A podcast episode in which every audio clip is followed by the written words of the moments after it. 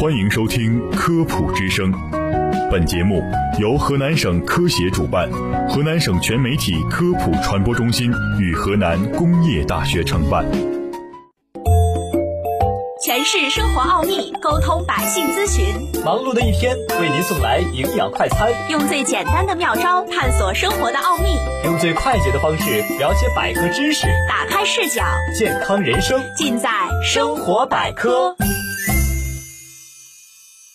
听众朋友们，大家好，我是主持人星亚，我是高晨。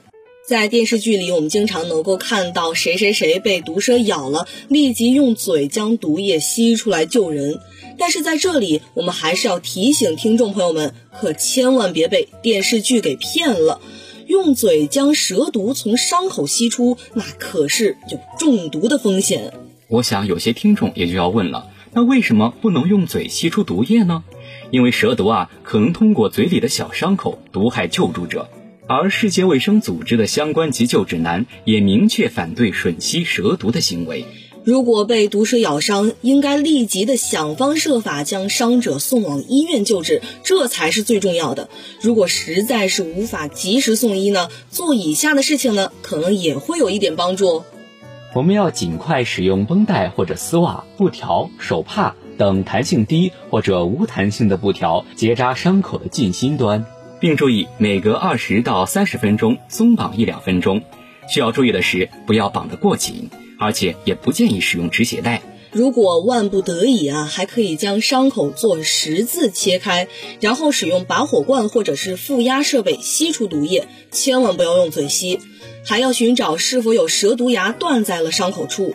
另外呢，还可以将一次性的注射器一头切掉，反向插入活塞，用来制造负压吸出毒液。但是要再次提醒，以上手段如果由非专业人员来操作，对伤者可是有一定风险的，应优先创造条件将伤者送医。此外呢，如果条件允许的话，最好也要拍下蛇的照片，以便呢确定蛇的种类，方便医生啊对伤者进行针对性的救治。那在生活中究竟如何要避免被蛇咬呢？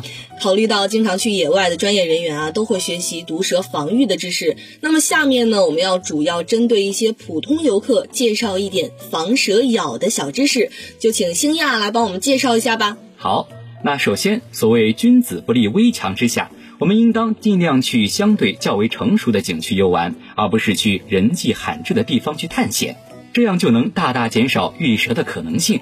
万一出现意外，也更加方便送医。此外啊，古话说打草惊蛇，我们在徒步登山健走时呢，也可以使用登山杖。如果遇到草丛落叶，可以先用杖来敲打探路，将蛇惊走。更重要的是，在野外啊，迈步或者是伸手抓握树木或树干时，一定要先看清楚。大部分毒蛇啊，反应有点迟钝，打草惊蛇无法确保惊走它们。如果不小心踩着或者抓着毒蛇，很容易被毒蛇咬伤的。